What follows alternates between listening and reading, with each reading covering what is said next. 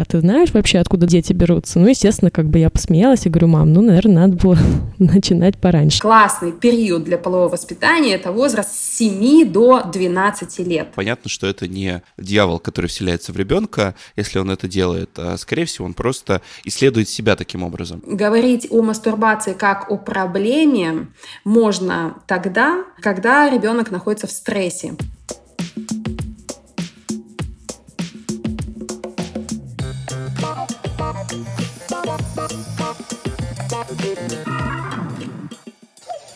Доброго здоровья! Это подкаст о здоровье и качестве жизни простыми словами, без шапки. И с вами, как всегда, его ведущие Антон Бойко и Полина Полищук. И сегодня мы поговорим о теме довольно щепетильной и для многих неловкой, о половом воспитании и зачем вообще оно нужно. Как правильно говорить с ребенком о сексе, согласии и личных границах, расскажет педагог-психолог и эксперт по половому воспитанию Ирина Селиванова. Ирина, добрый день. Здравствуйте. Ирина, традиционный вопрос. Э, как так сложилось, что вы стали заниматься этой интересной темой? Ой, вопрос традиционный, а ответ, наверное, будет не очень традиционный. Вообще, меня эта тема заинтересовала очень давно. Я училась э, на четвертом курсе в институте. Юрфак я тогда заканчивала. Мое первое образование, я юрист. И э, я пошла в магазин за очередной книжкой. По-моему, мне гражданский кодекс в новой э, редакции нужен был. И я смотрю, на полке стоит такая яркая красная книга.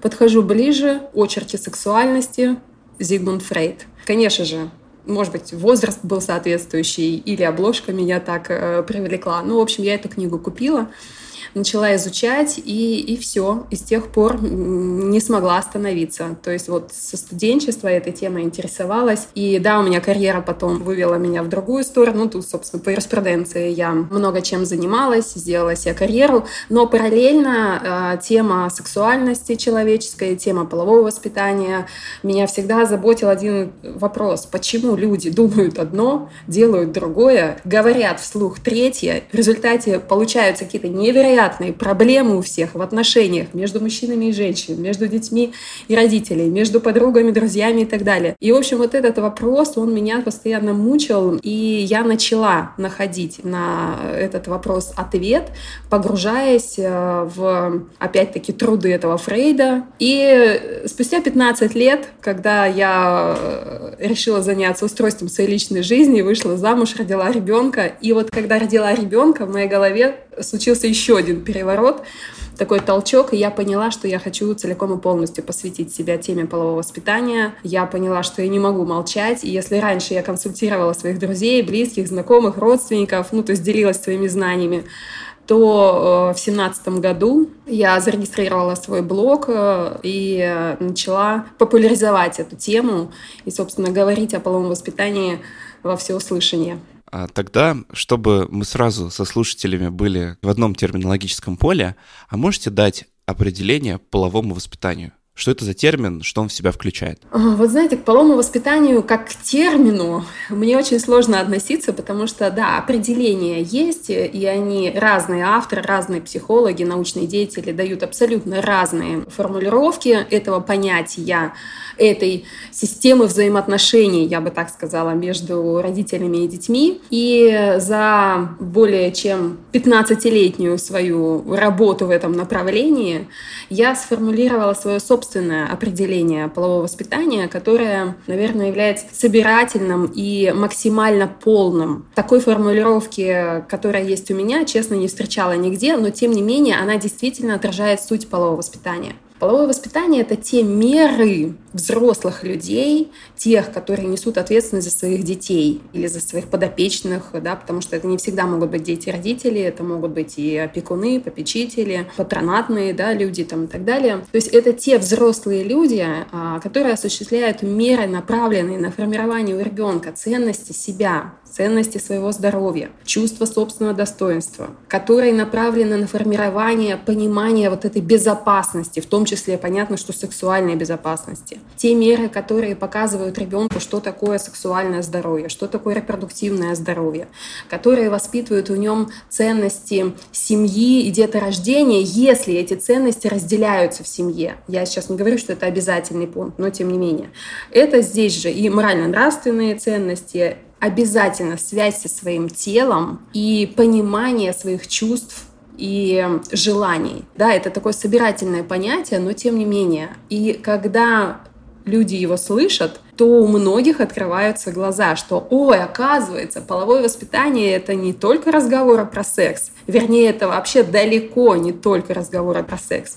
То есть это вот вся та жизненно утверждающая основа внутри человека, которая связывает человека с самим собой и, соответственно, делает его социально адаптивным, самодостаточным в вопросах э, личных взаимоотношений человеком. Вот вы в самом начале сказали очень классную такую фразу, что вас поражало и поражает до сих пор, что люди говорят одно, рассказывают третье, ну и дальше по тексту. А вот почему это происходит? Удалось ли вам это выяснить? И как с этим вообще бороться? Классный, самый сложный вопрос, с чего я начинала, да? Если опять же посмотреть в суть этого определения, то как раз-таки это связь человека с самим собой.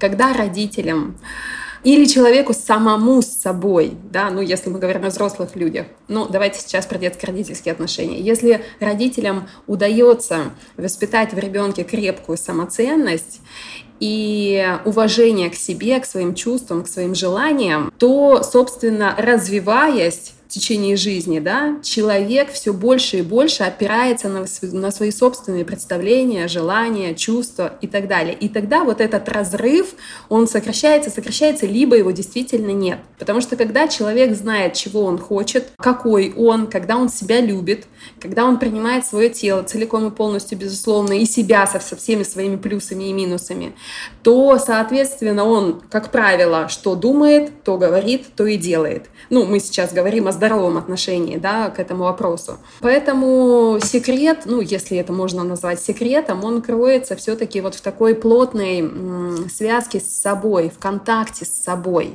Потому что, к сожалению, часто родители разрывают у ребенка этот контакт с собой. И, соответственно, ребенок научается э, где-то хитрить. Я не говорю, что это плохо. Хитрить, где-то чего-то не договаривать, это нормально. А, ну, наша жизнь такова, что порой это даже необходимо. Но в целом, когда мы говорим про план своей жизни, про выстраивание каких-то шагов, когда ты хочешь к чему-то прийти, то здесь, конечно, важна открытость, честность с собой прежде всего и с окружающим миром. Интересный поворот, что в теме полового воспитания воспитание больше, чем полового. Ну так, в смысле, если вот два слова как бы брать. Да. На ваш взгляд, почему как бы заниматься... Это может быть глупый вопрос, но тем не менее. Вот, э, ну, Ладно, бывает, что люди там словами через рот не умеют выражать свои мысли. Ну, в целом, как будто бы даже ничего нового. А, но на, вот на ваш взгляд, как специалиста, который занимается этим давно и, очевидно, горит этой темой, почему все-таки половое воспитание это важно? Половое воспитание в жизни человека есть в любом случае. Вот я бы с этого начала. Осознают это родители, не осознают, хотят они этого или не хотят – Потому что, если опять же вернуться к определению полового воспитания, да, половое воспитание — это вообще жизнь. Половым воспитанием пронизана вся жизнь человека с рождения до смерти. Вопрос, какое оно, то есть табуированное, свободное, э, там еще какое-то, да, но оно есть в любом случае. И опять же, почему оно важно? Кон Игорь Семенович давал определение половому воспитанию так. Он говорил, что половое воспитание — это стержневой аспект формирования личности. И когда я об этом говорю, некоторые люди и даже специалисты начинают спорить с этим. Как это так? В смысле стержневой аспект личности? И тогда, да, здесь нужно дать определенное объяснение. Почему это так? Потому что примерно с трех лет ребенок начинает осознавать свой пол. И именно с этого момента начинает развиваться его личность. То есть до трех лет все дети — это такие интуитивные существа, которые, собственно, по потребностям живут и никак себя не контролируют, мало чего осознают, то есть они находятся в полном слиянии с матерью, то есть ну, это такой еще неосознанный человечек.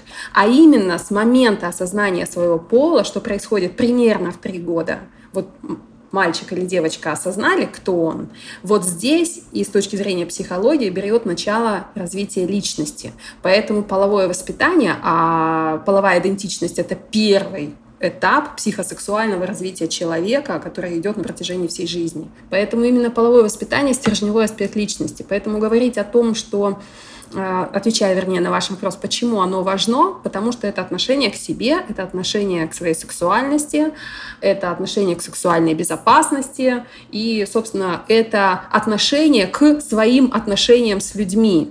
Вот половое воспитание все эти вопросы в себя включает. А есть такой вопрос э, критический, наверняка вы на него уже не раз отвечали и не раз его пытались осмыслить. Вот на ваш взгляд, насколько тема полового воспитания корректна, да и вообще в принципе раскрывается в российской системе образования? Потому что иногда кажется, что этой системы либо вообще нет, либо она подменяется какими-то совершенно не теми понятиями. Вот э, хочется отв- услышать ответ на этот вопрос. Знаете, я не хотелось бы сейчас говорить о каких-то совершенно диких э, ситуациях, когда приходят э, какие-то отдельные частные люди, заручившись знакомством, там, например, с директором школы, и вот опираясь на какие-то личные вот такие отношения, получают доступ к еще к неокрепшим мозгам и психикам э, детей и начинают что-то им говорить про телегонию там, или еще про что-то, да, это мы сейчас там обсуждать не будем.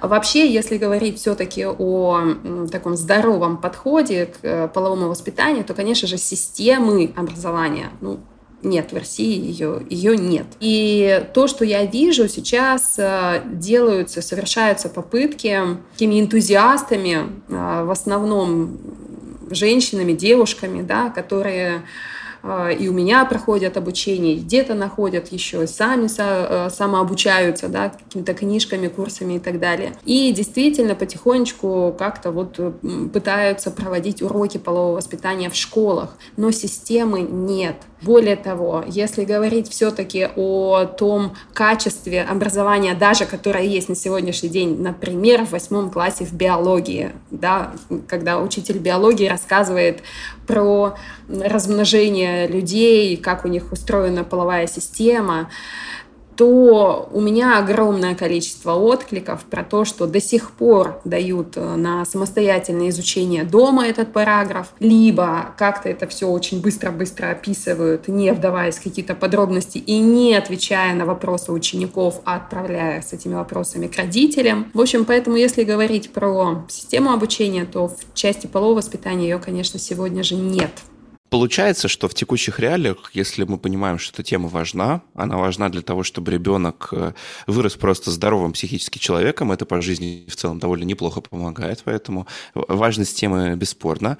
Мы понимаем, что институты не дают какого-то системного обучения на эту тему и не занимаются этим вопросом. Надо полагать, что здесь это, если можно так сказать, бремя, оно практически целиком и полностью перекладывается на семью, а так ли это в остальном мире? В разных странах ситуация разная. Если мы говорим про цивилизованные страны, то в большинстве этих стран половое воспитание есть. Оно есть либо в школах, либо начинается в детском саду и продолжается в школе. Если взять для примера Америку, то там ситуация разная. В одних штатах управляют республиканцы, в других демократы. Вот там, где демократы, то есть уроки полового воспитания в школах, а там, где республиканцы, то проповедуется или поддерживается система а, воздержания от секса, там очень много религиозности и так далее. И не просто так привожу этот пример, потому что вот конкретно на Америке можно посмотреть, к чему приводит один или другой подход. То есть там, где есть уроки полового воспитания, соответственно, уровень заболеваний, передающихся половым путем, ранних беременностей и всех тех негативных последствий, которые могут быть у подростка и молодого человека от секса, их меньше. А там, где идет табуированность темы, вот этого воцерковления, да, вера в Бога, воздержание от секса, там, как ни странно, гораздо больше вот этот процент ранних беременностей и заболеваний, передающихся половым путем, и даже ВИЧ инфекций. И, соответственно, если мы говорим о каких-то других странах, то здесь вот, ну, вот так нельзя посмотреть на разницу вот этих двух подходов, потому что Швейцария, Франция, ну, в общем, большинство европейских стран, там есть половое воспитание, и самая первая страна, вот, по-моему, Франция, самая первая страна ввела уроки полового воспитания в 1935 году, но я могу сейчас ошибиться. Может быть, это была и не Франция. Ну, в общем, если поговорить вот в целом да, про картину мира, то в школу как курс полового воспитания впервые был введен в 1935 году. Но, кстати, здесь я хочу очень поделиться а, нашими историческими данными про Россию. 1907 год Бехтерев возглавлял институт в Санкт-Петербурге психоанализа, и вот, ну, какое-то сложное у него такое название. И вот э, в 1907 году тогда проводились опросы среди студентов, и готовился очень серьезный материал для того, чтобы внедрить систему образования в нашей стране тогда курсы полового воспитания. Представляете? И есть данные, которые фиксируют участие наших отечественных ученых в международных конференциях, которые говорили в пользу полового воспитания, а, показывали исследования, которые уже вот в те годы проводились, и добивались того, чтобы вот включить эти уроки в а, какую-то систему. Но, к сожалению, не удалось это все внедрить в нашей стране, и все это было э, законсервировано там до 68-го. В 68 году опять начали говорить о проблемах, о необходимости. До дела не дошло, но говорить начали на уровне руководства страны о проблемах существующих и о том, что нужно что-то с этим делать. И в нашей стране только в 1980, по-моему, втором году, да, втором году были введены уроки не полового воспитания, они назывались этика и, и психология, по-моему, семейной жизни, вот так, в школах. Но они с треском провалились, опыт простоял там 4 или 5 лет всего лишь, и был признан неэффективным в связи с отсутствием подготовки у педагогов говорить вслух на такие темы перед аудиторией. Да, ну про это поговорим как раз, э, про момент стеснения. Я думаю, что это довольно сильный барьер э, для многих. Очень, конечно, интересно. Да. А, вот вы упомянули, что там с трех лет э, человек начинает становиться более осознанным. То есть угу. я правильно понимаю из этого, что в принципе разговоры с ребенком с трех лет и лучше начинать? Да, да, если мы говорим про разговоры, когда мы уже прививаем ребенку правила безопасности, сексуальной безопасности, то да, это возраст трех лет. Если говорить вот общее, а, ответить на вопрос, с какого возраста начинается половое воспитание, то оно начинается с рождения, то есть с прикосновений к отношению к ребенку, от того, как быстро мама реагирует на потребности ребенка, это уже половое воспитание, от того, как а, мягко, например, ребенок а, отлучен от груди, это тоже один из вопросов, вопросов полового воспитания. Все очень-очень взаимосвязано. Но если мы говорим про вопросы безопасности, есть, э, например, очень классная брошюра «Правила нижнего белья», которая как раз-таки содержит те правила в помощь родителям, которые можно прочесть и уже начать ребенку объяснять, что на твоем теле есть интимные части тела, которые прикрыты нижним бельем. Никто не имеет права к ним прикасаться и просить тебя их показать или показывать свои интимные части тела. Ну, то есть вот эти правила мы э, в игровой форме несколько раз э, с абсолютным добром и такой нормальностью в голосе начинаем прививать ребенку. То да, такое вербальное половое воспитание начинается с трех лет. Хорошо, вот мы говорим о том, что вербальное половое воспитание начинается с трех лет. А что дальше? Ну, то есть э, человек, родитель, да, преодолел вот это вот первое стеснение, дальше ребенок растет, становится, опять же, более осознанным и, и так далее. И как, собственно, преодолевать вот это стеснение перед взрослеющим ребенком при, э, собственно, разговоре? Я просто приведу тоже простой пример, когда там, не знаю, мне было лет 14, ко мне подошла мама,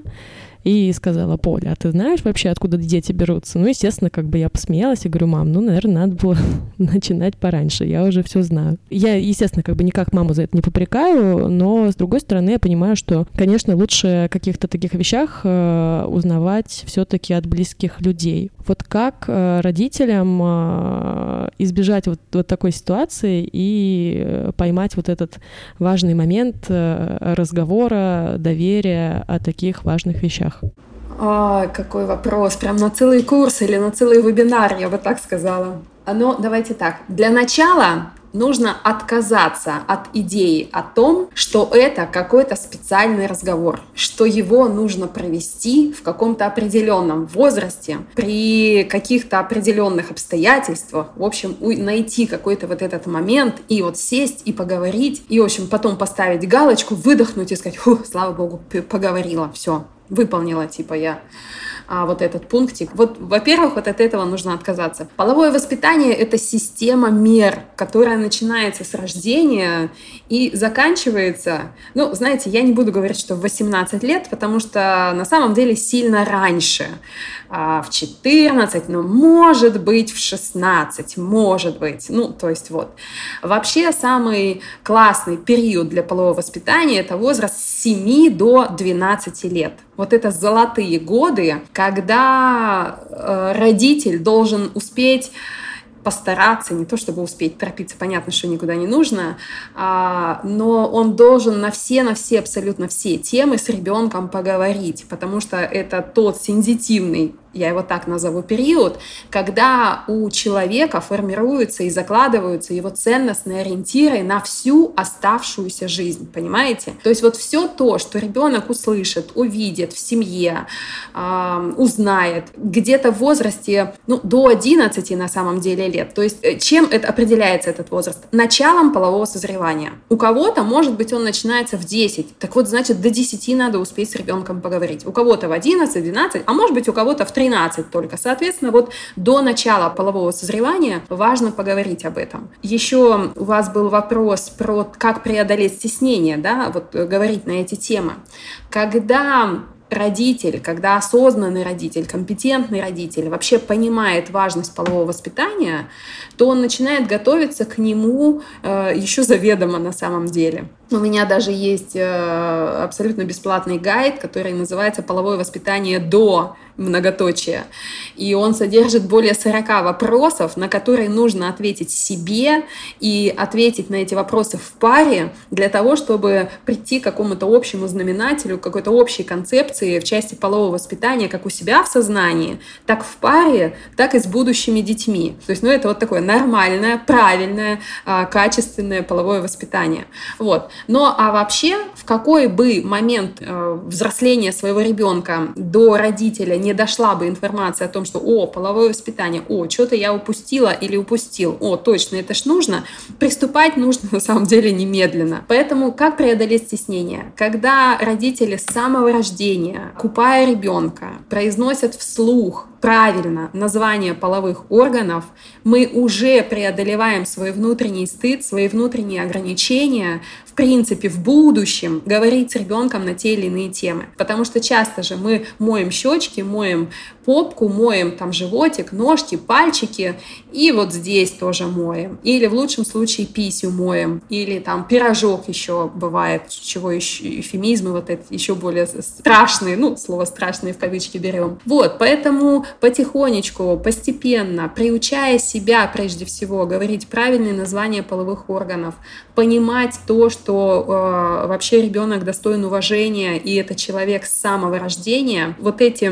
ну, постулаты, так скажем, на уровне своего собственного подсознания, они в будущем все ближе и ближе приближают родителя к непосредственному разговору о сексе. Потому что не стыдно же рассказывать про любовь, не стыдно рассказывать про то, как строятся отношения, не стыдно рассказывать, там, не знаю, про какие-то обиды в паре или еще что-то, а стыдно говорить именно вот про секс, именно про зачатие, именно вот про, а, казалось бы, самые радостные моменты, да. И вообще жуть, конечно, жуткое, когда родители думают, что секс — это самое ужасное, что может произойти с их выросшими детьми. Мне кажется, это еще от того происходит, что люди сами не знают часто ни своего тела, ни, те, ни границ тела другого человека, даже там не всегда понимают вообще, что внутри находится. То есть э, я вот помню, читала какой-то пост на Reddit, там в стиле кто-то думает, что месячные — это когда менструация идет целый месяц, или там, что менопауза — это когда выпадает матка. Это причем как бы взрослые люди с, э, с высшим образованием иногда даже говорят. Ну, то есть ты думаешь, блин, вот как это возможно? Вот так. Продолжение вот этого тезиса вашего, Полин. Есть исследования, которые говорят о том, что в России не так много на самом деле людей чувствуют себя счастливыми. И вот мне кажется, это очень интересные данные, потому что что является счастьем? А счастьем для человека является какая-то внутренняя личная удовлетворенность своей жизнью. Ну, то есть, да, это не дом, машина, работа там или еще что-то, да, а именно вот это личное, внутреннее, исходя из собственных представлений, нравственных ценностей, каких-то морально нравственных ориентиров, да, вот это вот ощущение качества своей жизни, вот этой счастливости, да. И, соответственно, эти исследования говорят, что не больше 40% людей в России чувствуют себя, ну, могут сказать, что да, я счастлива или я счастлив. И дальше хочу привести тоже очень интересную вот эту закономерность, которая э, показывает корреляцию э, вот этого чувства счастья и качества секса. Потому что, на мой взгляд, это вообще непосредственным образом связано как раз-таки с половым воспитанием. И вот смотрите, среди женщин, а, например, почти что 70% говорят о том, что мы счастливы, но для женщины счастье — это то, что она, например, замужем, то, что у нее есть дети, и что вот она этих детей растит, и, и, и вот и поэтому она счастлива. И эти же женщины отвечают на вопрос, а что для вас является секс, радость это в жизни или не радость, и получаете ли вы от него удовольствие, удовольствие, то 24% из этих 70% говорят о том, что да, секс — это интересная штука в жизни, которая доставляет удовольствие, а оставшиеся там, да, почти 50%, они вот как-то сексу-то не особо рады, но тем не менее они говорят о том, что они счастливы. А если сказать про мужчин, то с мужчинами ситуация наоборот, около 80%, там даже с хвостиком 80 с чем-то процентов говорят о том, что да, секс — это классно. И да, мы испытываем удовольствие от секса. Но что касается счастья, то почти 40%, там 37,7% процентов мужчин сказали, что они счастливы. Ну, то есть вот представляете, как разнятся эти данные. И опять же, говоря о половом воспитании, мне бы хотелось, чтобы благодаря и моей работе, и вообще всем людям, которые понимают, что половое воспитание это ценно, важно и нужно, чтобы все-таки эти показатели как-то вот приближались друг к другу. Потому что счастье — это когда ты имеешь вот эту личную внутреннюю удовлетворенность от своей жизни, от своих личных отношений, от своей самоценности, от, вот, от любви и счастья, которое ты испытываешь. А это, конечно, неразрывно связано с сексом. Я просто в такие моменты вспоминаю вот эти все истории про то, как э, люди э, комментируют какие-то посты, там, не знаю, известных личностей, и там какие-то жуткие совершенно комментарии, там, в стиле «ах, ты такая сякая», а когда приходишь на страницу, там написано «счастливая мама троих детей», или там э, «отец, рыбачу, у меня куча друзей». Как-то вот это, мне кажется, коррелирует с тем, что вы сказали, и да, от этого, вот, вот с одной стороны, там это и смешно бывает, а с другой стороны, это очень, конечно, печально. Вот, не состыкуется. А, да, мне кажется, мы покрыли так как широкими мазками, что в половое воспитание входит, и там некий спектр вопросов, а, которые с ребенком нужно обсудить. Мы обязательно еще зададим отдельно вопрос про а, источники, где можно как бы, погрузиться в тему, ее для себя лучше структурировать и так далее. И вы уже, собственно, про какие-то ресурсы и там чек-листы упоминали. А вопрос у меня на самом деле такой. Поговорили там, да, что есть, наверное, там в половом воспитании, если так я сейчас структурирую, да, по ходу разговора, глобально там, то, что связано с, с физиологией, и то, что связано с социумом. Физиология касается, ну, там, устройства твоего тела, понимания, как оно работает, понимания, откуда берутся дети, что такое секс, и как бы э, для, для чего это все делается, и хорошо это или плохо. Дальше есть как бы вопросы, скажем, социальные, да, то, что связано там с восприятием себя как личности, как индивидуума, и взаимодействие с другими людьми. А вот есть вопрос такой вот, там, дети по мере взросления и полового созревания в частности, они проявляют интерес к своему телу, что кажется довольно естественно.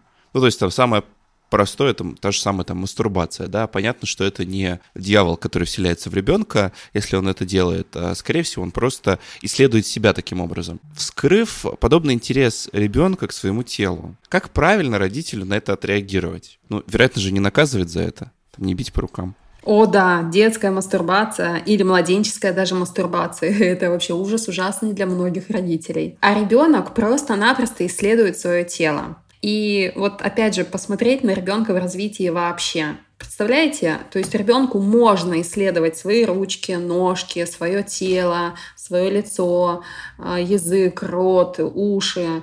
Это все можно ему исследовать. А почему-то в сознании многих родителей э, сидит то, что исследовать свои половые органы, исследовать э, э, свой анус даже, потому что это тоже интересное место для исследования, вот это нельзя. Ну, то есть вот даже просто посидеть и подумать над тем, что а как, как ребенок может оставить белые пустые да, места на своем теле, не исследовать их, но году опять же, согласно развитию ребенка и согласно развитию мозга, а, ребенок должен составить общий, полный, сенсорный, то есть на ощупь обследованный образ своего тела. Ну, то есть, вот понимаете, вот не состыковочка. Соответственно, конечно же, реагировать нужно спокойно, максимально спокойно. И здесь важно разобраться в причинах, если что-то родителей беспокоит.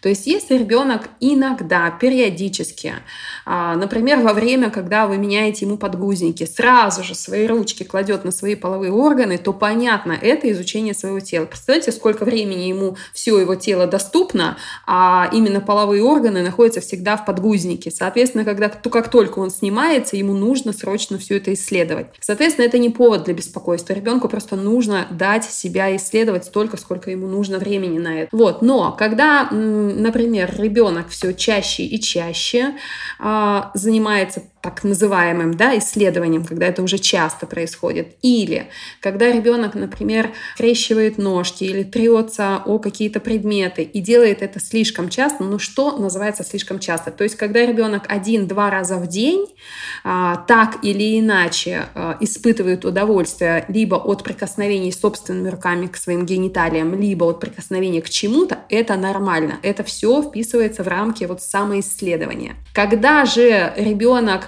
предпочитает э, доставлять себе удовольствие всем другим удовольствиям жизни, да, которые могут быть. И здесь мы говорим уже о ребенке с 6 месяцев, еще младенце, да, и про ребенка до 7-8 лет. Ну, то есть вот это такой достаточно большой отрезок времени. И когда это происходит слишком часто, то здесь нужно задуматься, почему. И не тревожиться, не пугаться, не ругать ребенка, конечно же, а вот с э, холодным, взвешенным умом подойти к этому ко всему. Либо это неврологические проблемы могут быть, но, как правило, родители об этом знают, это могут быть либо какие-то родовые травмы, либо еще какие-то травмы, полученные в течение жизни ребенка.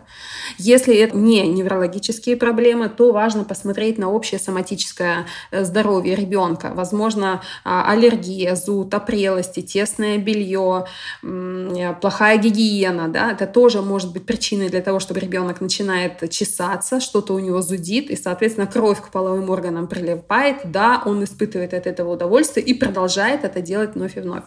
Но и самое частое, на самом деле, деле причина. Это психологический дискомфорт. И да, говорить о мастурбации как о проблеме можно тогда, когда ребенок находится в стрессе, потому что для него это способ снять этот стресс и способ успокоиться. Это часто бывает, когда в семье разлад какой-то, может быть, крик, развод, истерики, там, битье посуды, да, ну, в общем, психологически тяжелая обстановка для ребенка, когда ребенка воспитывают в системе таких так называемых, там, может быть, ежовых рукавиц, да, в строгости, то есть шаг лево, шаг вправо, ты будешь наказан. Также это бывает, когда ребенок пошел в сад, то есть вот в период адаптации, вот в эти 2-4 месяца часто дети мастурбируют. Когда у ребенка очень большая загруженность, когда вот это драм-кружок, кружок по фото, нам еще и петь охота, и шахматы, и фехтование, и там математика высшая, еще чего-нибудь. То есть, ну, то есть перенапряжен ребенок. Поэтому Здесь что я хочу, чтобы все родители знали. Сама мастурбация не вредна вообще никак. Об этом еще писал Васильченко, наш советский психолог-сексолог в 1981 году. Его труды вышли, которые известны всему миру, но почему-то вот наши тогда советские, а ныне российские люди не, не, не очень их читают. Еще тогда он говорил и, и доказывал то, что анонизм, раньше так это называли, сейчас мы говорим мастурбация, не вредны для ребенка никак. Вредом для ребенка может быть реакция, неадекватная реакция взрослых. Это, это да. Поэтому спокойствие, только спокойствие. Разбираемся в причинах, устраняем причины, и мастурбация сама по себе спокойно, постепенно проходит. Мне здесь прям хочется дальше чуть уточнить. Ну, то есть мы говорили про детей в большей степени, да, ну а если там подросток 14-летний, так к, к этому возрасту уже иной раз и все уже сформировано. Тут родитель узнает, что подросток э, предается подобным увлечениям. Ну, как бы кажется, что я здесь просто хочу удостовериться, что ваша мысль о том, что мастурбация в этом нет ничего плохого, применима и в этом случае тоже, наверное. В подростковом возрасте? Да, да, да. Э, конечно. Э, мастурбация в подростковом возрасте э, – это норма развития. Это то, с чего, собственно, и начинается, наверное, половое созревание. Сначала полюция, если мы говорим про юношей, да, и потом мастурбация. И у девушек тоже это все сопровождается. Здесь, конечно, очень весомым таким моментом может быть то или иное воспитание, которое было в семье у девушки. И если она не перегружена каким-либо стыдом прикасаться к себе, рассматривать себя и, и, и вообще уделять какое-то внимание своим половым органам, то мастурбация среди девушек это тоже норма развития. И здесь, когда ребенок уже перешел в стадию подростковости, то есть он началось половое созревание, Задача родителей не нарушать его границы. А, понятно, что стучать в комнату я всегда учу родителей уже с трех лет, но если вдруг этого не было там с трех лет до 11, то в 11-12 это точно врываться в комнату к подростку. Никто из родителей не имеет права никакого. Соответственно, уважать его границы и понимать, что подростковая мастурбация — это норма. Знаете, я вам больше скажу. Я часто получаю вопросы следующего характера. Например, мне пишет мама, недавно был такой вопрос, она говорит, слушайте, ко мне подошел сын, ему 13 лет, и попросил меня купить ему эту искусственную вагину, да, я не знаю, как она правильно называется, ну, так вот, вагина, да, наверное, вот это искусственная, силиконовая. Что мне делать? Это же ужас, пишет она мне, это же как так возможно, это вот, это как вы себе представляете, ну, в общем, возмущенная на самом деле она была, и мы с ней созвонились и поговорили. Я говорю, вы понимаете, что по сути это безопасность вашего ребенка. То есть а, я спросила, когда у началось половое созревание, она говорит, слушайте, ну лет с 11 у него уже, он какой-то ранний у меня. То есть мальчик ранний, действительно, у него раннее половое созревание. Соответственно, у него гормоны бьют ключом. То есть ему, естественно, хочется заниматься сексом. И если ему не, не помочь как-то удовлетворить эту потребность, соответственно, он будет искать реальных сексуальных связей, ну, в 13-14 лет. Я, конечно, не берусь судить, рано это или не рано, но зная, в каком мире мы живем, какая куча у нас есть заболеваний, передающихся половым путем, в том числе и ВИЧ и, и, и так далее, да и вообще ранний возраст, э, а возраст сексуального согласия в нашей стране 16 лет, соответственно, я бы на месте мамы сделала все, чтобы защитить ребенка от каких-то негативных последствий и действительно помочь ему справляться со своей бушующей сексуальностью вот таким безопасным способом. Вот я как раз хотела э, к тому, что вы вот сказали, подвести следующий вопрос про безопасность э, детей и про личные границы. Хочется поговорить про то, какие бывают все-таки красные флажки во время э, полового созревания детей, то есть как понять, что что-то все-таки идет не так родителю. Не так в каком смысле? Понять, есть ли у ребенка сексуальные девиации, или там было ли у него насилие насилие, или, может быть, он сам э, что-то делает не так по отношению к другим детям. То есть тоже такое бывает, к сожалению. Как правило, это видно по общему да, поведению ребенка. То есть девиация какая-то или какое-либо отклоняющееся поведение, оно не может быть такой вот особнячком. То есть ребенок всегда такой хороший, э, вежливый, спасибо, пожалуйста, и дома в хорошем настроении, а где-то там за глазами родителей, э, с, с ним что-то происходит такое, либо он что-то такое делает. То есть, как правило, это вот так не отдельно стоящие истории. И если мы говорим все-таки еще о подростковом возрасте и ребенке тем более, то мимо глаз родителей его замкнутость, его какая-то излишняя, может быть, задумчивость или какой-то потупившийся в сторону куда-то взгляд, он никак не пройдет мимо внимательного родителя. Поэтому здесь просто нужно всегда много, ну, много, настолько, насколько позволяет ваша внутренняя семейная культура разговаривать с ребенком.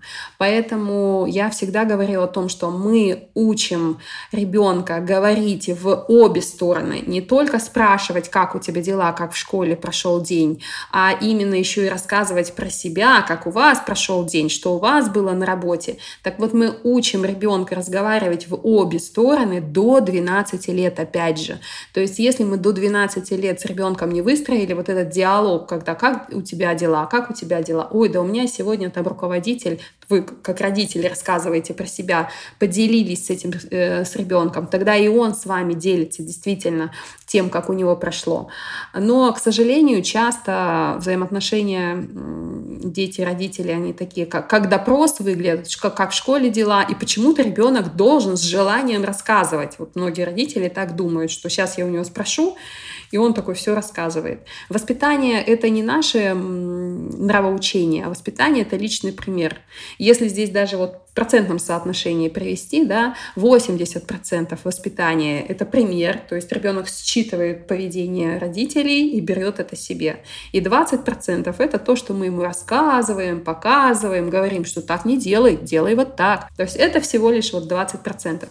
Поэтому, чтобы заметить что-то в ребенке, нужно с ним разговаривать, нужно выстраивать доверительные отношения, нужно всегда держать свое слово и, собственно, быть внимательным родителем. Да. Ну, вот я не знаю, а как бы ответ ли это на вопрос, но вот если мы говорим непосредственно про вопрос безопасности ребенка. Как распознать, э, что, возможно, что-то находится под угрозой, что, возможно, ребенок стал жертвой насилия?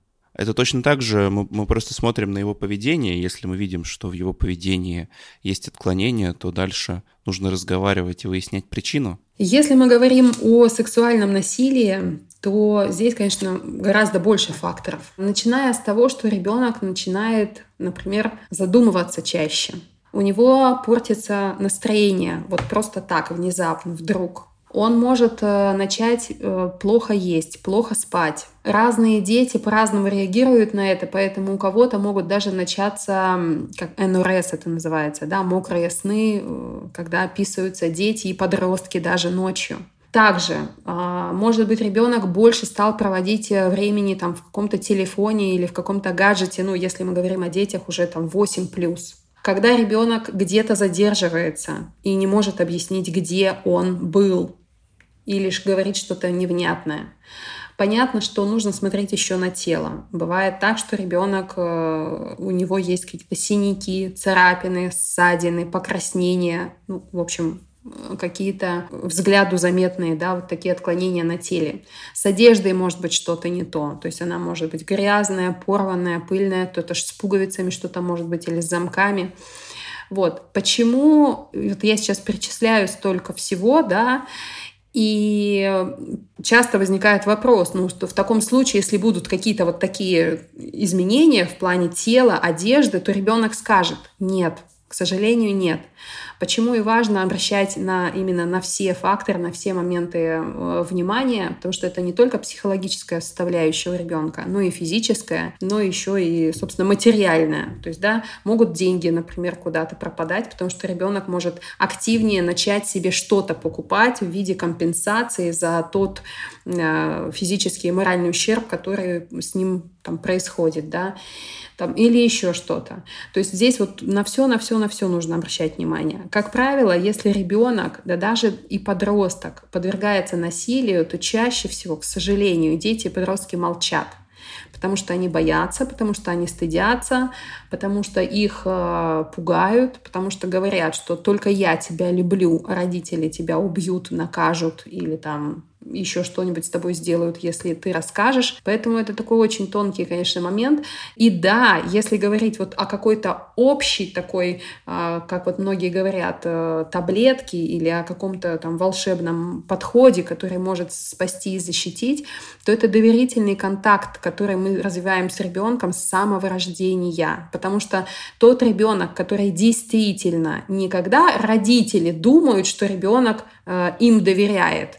А когда действительно есть доверительный контакт, то ребенок, конечно, всегда расскажет. И доверительного контакта здесь, ну, я не могу сказать, что мало, но здорово, когда у ребенка еще есть связь со своим телом, когда он понимает свои личные границы, когда он умеет их защищать, когда он ценность для себя, то есть уровень самоценности у него очень высокий. И вот совокупность всех этих факторов, которые вкладывают родители в своего ребенка, они способны как защитить ребенка от сексуального насилия, потому что он терпеть не будет, да, так и помочь ему вовремя справиться с теми сложными и негативными да, ситуациями, которые уже, возможно, произошли в его жизни, потому что он терпеть не будет, потому что он сразу расскажет, и потому что у родителей будет сразу возможность привлечь психологов и других специалистов, чтобы помочь своему ребенку. Ну, собственно, подытоживая, хочется задать э, один из важных вопросов. Э, что посмотреть и что почитать? Тем, кто хочет погрузиться в тему глубже, потому что сейчас э, знаем, что много чего интересного выходит, э, там и сериалы, и книги, но не всегда понятно, что из этого полезнее, а что из этого может быть и вредно. Ну, я дополню еще, что мне кажется важный вывод выпуска, что половое воспитание — это не про то, как там член попадает в вагину и как рождаются дети, а как бы это очень про э, выстраивание доверительных отношений с ребенком, да, это про очень много разных социальных взаимодействий. И, в общем, кажется, что объем информации, который действительно нужно вложить ребенку, он колоссальный, мы явно покрыли, просто поскребли ногтем по этим темам. Поэтому, конечно, да, я думаю, что это очень полезно, понять, куда двигаться дальше информационно. Да, Антон, вы совершенно, да, правы. И здесь, знаете, вот еще что хочется сказать. Половое воспитание, как это неудивительно, качественное половое воспитание, оно может быть даже без разговоров как раз-таки на темы про секс, как э, пенис входит во влагалище и так далее. Потому что когда ребенок воспитан э, в в контакте с собой, со своими чувствами, то даже когда он получает эту информацию где-то вовне, там на улице или в интернете, да, он ее может качественно переработать и применить к себе только то, что отвечает его собственным представлениям о своей ценности и о допустимости а, к своим личным границам, понимаете? Поэтому вот половое воспитание это ну, невероятно глубокое на самом деле направление воспитания. Если понять которое, то, конечно, отношения с детьми можно выстраивать делать очень-очень э, здорово и качественно, без даже всяких вот таких разговоров, которые так страшат многих-многих и смущают, да, многих родителей. Смотрите, если говорить о том, что посмотреть, что почитать, на рынке представлено огромное количество книг, э, и для детей уже от двух годиков, например, «Кто у мамы в животике» книжка, да, э, которая в шуточной и в такой красочной форме показывает, как развивается ребенок в утробе матери, и все это действительно на возраст 2-3 годика. И есть книги из серии про это, тоже «Давай поговорим про это», «Давай поговорим, откуда берутся дети», «Давай поговорим про отношения», замечательные книги. Но не все родители готовы к этим книгам. Тут вот, вот нужно еще этот момент учесть. Есть, э, кстати, хорошая книга нашего российского автора Евгения Кащенко, тоже «Давай поговорим про это», она называется. Она такая более сдержанная, не содержит такого огромного количества картинок, э, которых, как ни странно, тоже часто боятся родители. Но, соответственно, в этой книге есть очень много текста, когда родитель может почитать сам этот текст, да, и то, что считает нужным, рассказать ребенку, что не считает нужным, не рассказывать. В общем, из всего этого я хочу сделать вывод следующий. Смотрите книги и отзывы о них сейчас в сети представлены. Даже в моих соцсетях есть э, обзоры большого количества книг, когда вы по фотографиям можете оценить, что это за книга, какие рисунки, какие тексты, и берите то, что подходит именно вам. Да, я, например, в восторге вот от этих книг из серии про это. Вот их три книжки на разный возраст, но кому-то они могут не подойти, понимаете? Очень классные книги про подростковый возраст есть у издательства «Миф», «Как взрослеют девочки» и «Как взрослеют мальчики». Кстати, я являюсь научным редактором этих книг. И они тоже замечательные, то есть они на возраст 9 плюс уже для подростков, и в них так достаточно корректно, я бы сказала, представлена вся информация о том, что происходит с подростком, как он взрослеет. Что касается фильмов, которые можно смотреть, э, мне, мне лично мне как специалисту и как маме, мне нравятся абсолютно все фильмы, которые так или иначе затрагивают тему полового воспитания. И почему я смотрю все? И и да, какие-то э, фильмы, может быть, я бы не рекомендовала, но я на них получаю прекрасный отклик от родителей, которые говорят, вау, какой потрясающий фильм. Ирина, мы смотрели с дочерью, были в восторге. Хотя я на это все смотрю, думаю, ну как-то сдержанно все было, как-то вот местами некорректно, на мой взгляд. Ну, то есть, понимаете, мы должны подбирать и книги, и фильмы на свое собственное усмотрение, потому что нельзя показывать своему ребенку то, что вам не нравится, а специалист сказал, что это классно или круто.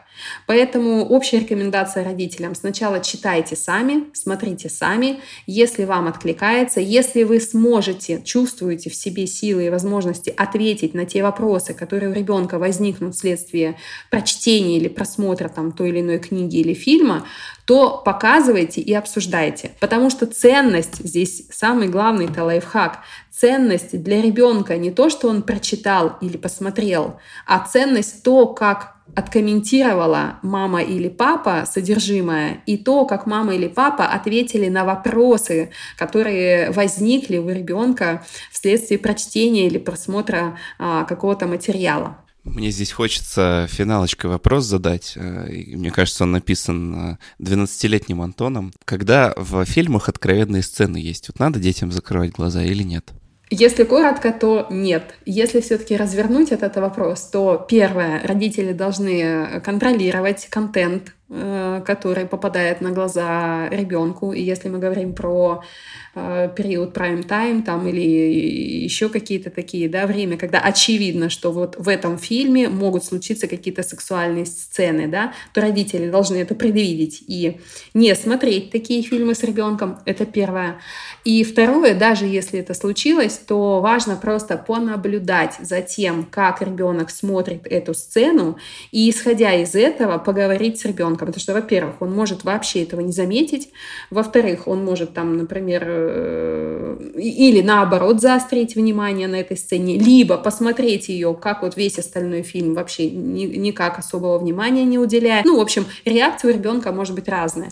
Соответственно, прав, самая правильная реакция это потом поговорить с ребенком про эту сцену, когда вы видите, что очевидно она его заинтересовала. И здесь важно поговорить про любовь, про отношения между, мужчином, между мужчиной и женщиной, про то, что же предшествует сексу, в каких вообще ситуациях этот секс может быть между мужчиной и женщиной. Это опять же про ценности, которые есть в семье. И, в общем, поделиться с ребенком этими ценностями. Вот это самая правильная реакция будет. Но не закрывать глаза, не, не посылать за чаем, как это было в моем детстве, например, или еще там что-то выдумывать. И в моем. Ну что ж, друзья, мне кажется, у нас был очередной классный выпуск, несмотря на то, что мы всего лишь э, поскребли ногтем очень такую большую обширную тему, она пригодится и детям, и взрослым. Э, ну, детям уже, которые постарше, наверное, все-таки могут послушать подкаст, а, а взрослым тем более.